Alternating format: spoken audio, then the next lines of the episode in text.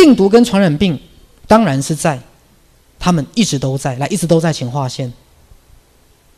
病毒跟传染病一直都在，他们本身是片段体，挣扎着求生的小片段体。来，片段体就是一段思想哦，而无意伤害人。信不信由你。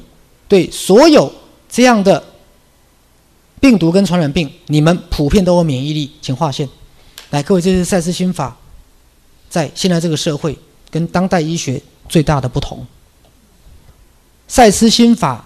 百分之百认为，第一个病毒跟细菌本身没有意愿要伤害人类。病毒跟细菌本身没有意愿要伤害人类，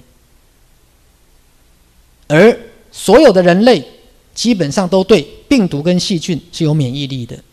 那等一下就会各位就问我，那为什么上个月流感？为什么你上个月生病了？来，各位听懂了吗？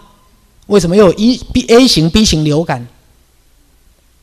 那赛斯不是说病毒跟细菌无意伤害人吗？赛斯不是说所有的人类对这些病毒跟细菌普遍都有免疫力吗？那为什么你会得到 B 型肝炎？为什么人类会得到流感？为什么你们要打流感预防针？为什么？来，我们再往下看。所以赛斯说。理想上来讲，你们跟这些细菌跟病毒可以住在同一个层面，不用害怕，请划线。所以学了赛斯心法，你们根本不应该害怕任何的传染病跟病毒，而只有当你默许的时候，请划线，这些片段体才会伤害加在你身上。所以各位。所有你被感染的疾病，要么是因为你没有处理好你的恐惧，要么是经过你的什么默许。那这东西的背后是什么？你其实是有力量的，可是现在的人类，你们不相信自己有力量，而过去在宗教里面，你们宁愿相信神、佛、师傅有力量，你们也不相信自己有力量。甚至我告诉大家，赛斯就是打破。神跟佛跟人类的界限，因为赛斯的眼中，我刚讲了，神跟佛跟人类是怎么样一体的？因为赛斯的位阶在神的上面，明白了吗？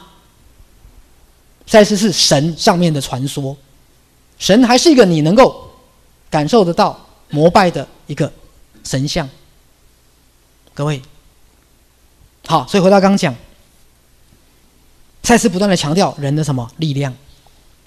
病毒跟细菌本身没有能力伤害人，除非经过你的什么默许，因为你的信念相信你会被传染。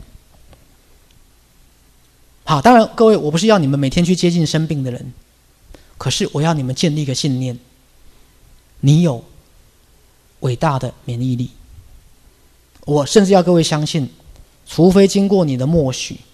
否则，任何的细菌跟病毒没有能力伤害你。来，这个观念从小到大有没有人教你？来，有还是没有？没有，没有，没有。你们从小到大学的生物学都不是这样，医学是这样吗？不是这样。好，但是我跟各位讲，我相信赛斯说的，我相信赛斯说的，所以你们就知道赛斯的。心法有多少离经叛道了？好，但是讲句实话，你相信对你会比较好，因为我们没有要形成邪恶的教派，我们只是希望把最正向的观念给你们。